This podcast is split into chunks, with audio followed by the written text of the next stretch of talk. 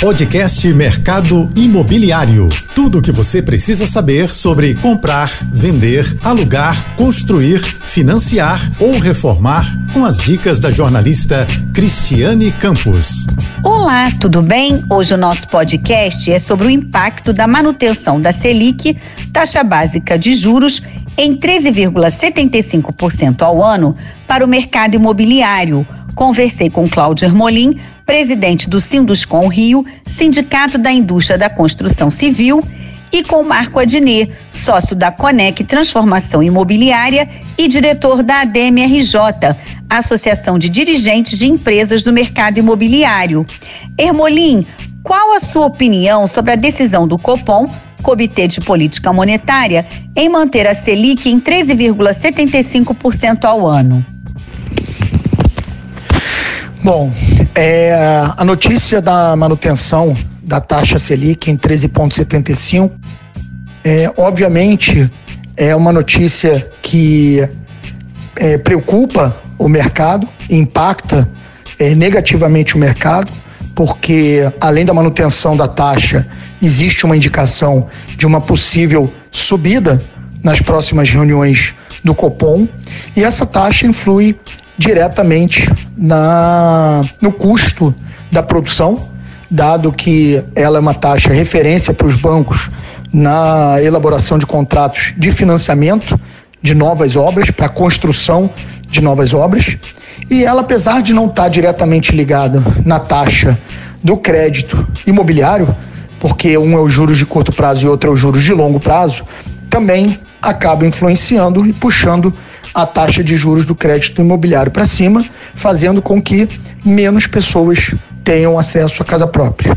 Um estudo nosso mostra que a cada meio ponto percentual na subida na taxa de juros do crédito imobiliário, tira a capacidade de renda de 500 famílias para compra do seu imóvel.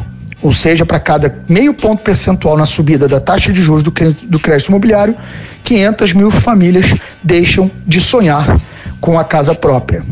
Um outro ponto importante da questão da taxa de juros é a influência desse, dessa taxa na subida dos custos para a produção de insumos que são importantes para o mercado imobiliário e para a construção civil.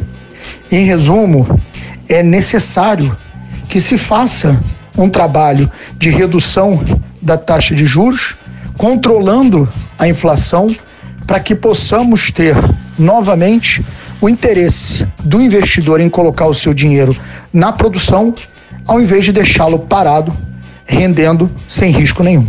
Adnê, qual sua análise sobre a manutenção da Selic em 13,75% ao ano?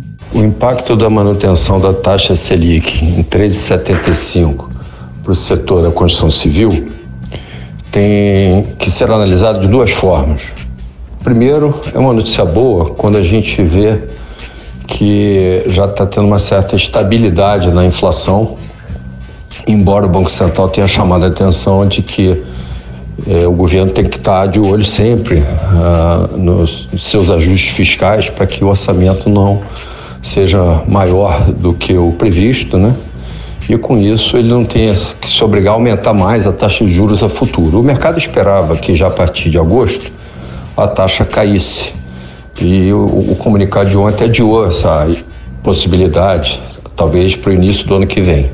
Então nós vamos ter um ano de estabilidade da taxa de 3,75, que de certa forma dá previsibilidade às pessoas que vão investir que ao longo desse ano esse será o número dos juros do país. Por outro lado, a gente já desde o final do ano passado vem tendo uma queda importante do custo da construção civil e também uma estabilidade dos preços de materiais e de mão de obra, coisa que não acontecia até o primeiro semestre de 2022. Então, a partir do segundo semestre de 2022 e já esse ano, a inflação da construção civil, a inflação do país, de certa forma, também está tendo algum controle e previsibilidade, o que não pode é, novamente ela ser estimulada por gastos públicos maiores do que o previsto. Então, dentro desse aspecto, nós vamos ter um ano de 2024, de 23, desculpa, muito parecido com o ano de 2022.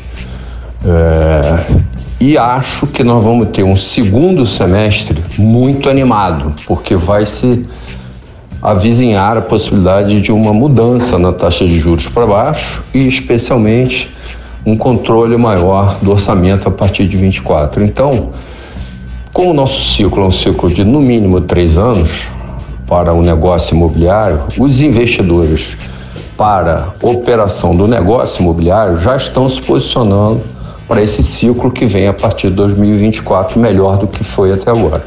Então, já há casos de grandes investimentos em grandes áreas, de volumes de investimento maiores do que vinham acontecendo no setor, mas para o consumidor final ainda é um momento de cautela.